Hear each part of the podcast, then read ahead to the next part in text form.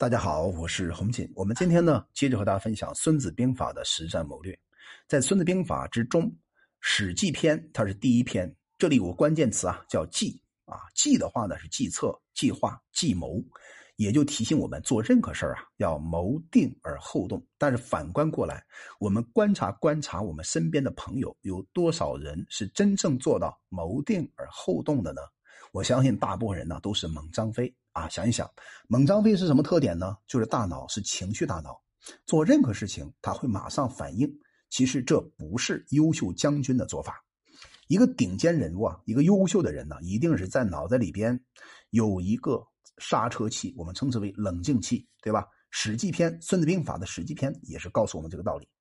在用谋、用计、用策的时候呢，要懂得踩刹车。比如说，在《孙子兵法·史记》篇当中，这个“史”啊。到底是什么意思呢？那可能你会说：“哎呀，你是有咬文嚼字了。”其实我要提醒大家，学习中国经典文化有一个非常重要的钥匙，就是要逐句逐字的去消化古代的文章，因为古代文章和今天文章是不一样的。古代的文章呢，是一字代表一个观念、一个概念、一个含义，而今天的文章呢，一大段文字才代表一个意思，这是差别。那我们研究一下哈，《孙子兵法·史记》篇的“史”代表初的意思，初是啊初一、初二、初三的初。如果身边呢有《说文解字》这本书，对吧？你可以看看解释到底是什么意思呢？这个“初”啊，代表是元的意思。元呢，就是一元钱、两元钱的元。如果呢，我们今天把《易经》打开，在《易经》当中乾卦有一个彖传。有句话是这样说的，叫做“大哉乾元，万物滋始，乃统天”。注意，这里有个“元”字，有始才有出。所以啊，孙子这句话呢，跟《易经》当中的观点是相辅相成的，也是提醒我们做事儿一定要从一开始啊想好计策。如果你要懂《易经》的话呢，把《易经》打开，你会发现在《易经》的宋卦这个卦象里边。有一句话我特别喜欢，也分享给大家，叫做“君子做事以谋始”。你看，做事谋始，也就是提醒我们做任何一件事从一开始把它做对，从一开始呢就把它谋划到位。所谓做事必谋始，慎始才能有终啊。这是《孙子兵法》呢《史记》篇当中的第一个字叫“始”，带给我们的启发。那这里边迎出了第二个字叫“计”啊，“计”的话呢，代表什么意思呢？我们今天看了很多的《孙子兵法》的注解，有一个注解呢叫“计算也”，什么意思呢？啊，“计”的话是算计的啊，“算”字。其实这个注解呢有它的一部分道理，也不完全正确。“计算也”这个解法呢有一定的道理。如果今天你再一步进一步的延展，你看看这个字的啊这个字形，你知道“计”的意思啊。它的左侧是语语言的言字，啊，简写的言字；右侧呢十字，代表呢十个人共同商讨出来的结果，叫做计。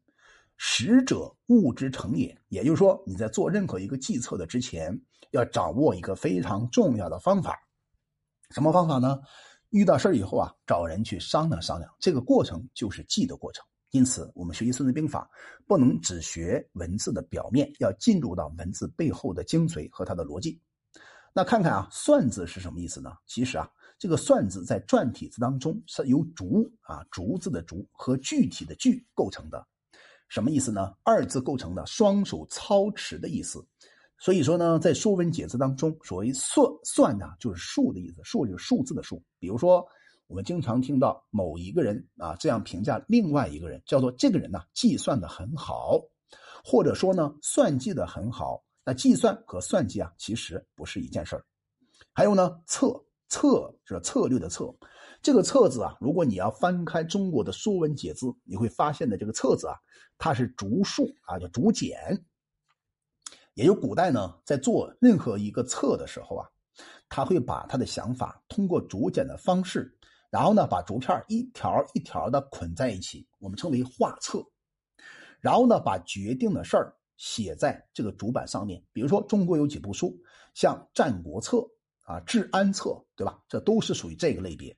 因此，我们讲，哎，这个人很有策略，代表这个人呢，他已经把他的想法勾画在心，落实在笔啊，写在纸上了，形成了一个基本的框架。因此啊，这是策的一个重点的表达。好。第三个关键呢叫谋，谋的话呢，我们知道啊，这个人很有谋略。其实啊，你要通过《说文解字》，你会发现呢有两个非常重要的解读。第一个解读呢叫虑难曰谋，虑的话是考虑的意思，难的话呢你遭遇了困难，也就是说一个人碰到了困难，想方设法去处理解决这个困难的过程叫做谋。还有一个说法呢叫做言谋二人对弈，也就是说。谋略的谋字怎么写呀？对吧？它的左侧是个言字，它的右侧呢是个某人的某。也就是说，在谋的过程当中，至少有两个人这样的条件具备，共同商议的过程叫做谋字。当然了，在中国还有其他的一些书啊，比如说像《尔雅》，《尔雅》的这部书啊是非常古老的，对中国文字字根进行解读的一一句话。他说呢：“心也，谋虑以心。”也就是说啊，在定谋的过程当中，要用心的去谋划思考。然后呢，还有一个叫洪范，就是《尚书》当中的洪范篇。在洪范篇里边呢，也有一个对谋的解读，叫做聪作谋。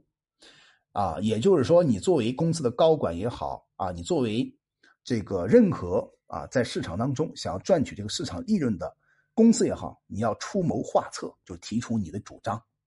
好了，下一个字呢叫韬。我们听说韬略啊，韬略的话呢，代表隐藏的意思啊。这个韬呢，在古代来讲就是藏着弓或箭的那个套子，所以说韬略用兵的谋略。比如说有部兵法就姜太公的六韬，那孙子兵法的这啊姜子牙的这个兵法呢叫韬，是吧？我们经常称赞，比如说你身边的某一个朋友，哎，这个人特别有韬略。关键点是“韬”和“略”有什么区别呢？其实也有区别的。“略”的话呢是田字旁搁“个”字，对吧？代表经营天下、略有四海的意思，就是抓住关键，对吧？比如说我们知道的一个大谋士叫张良，张良得到黄石公两部书，其实历史当中是两部书，一部书呢是现在的《素书》，另外一部书呢叫《三略》，因此这个“略”。三略就是告诉你经营四海、略有天下的大的关键点。还有一个字呢，叫“游”。这个“游”的话呢，啊，是一个啊反犬旁那个“游”字。那么这个“游”啊是古字。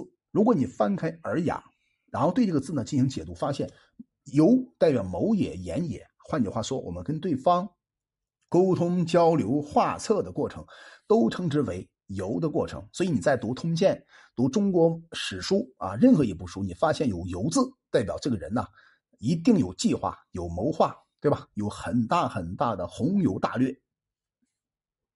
也就是说，经过我们这样的分析呢，在《孙子兵法》的第一个字啊，叫“计”当中，它包括了这么几个步骤，称之为计、策、谋、韬、略、游这几个环节，最后得出的结果就是兵之全胜也。也就是说，你把这些环节通过头脑风暴，对吧？通过一环一环一环的把它梳理出来，形成最终的结果，我们称之为兵之全胜。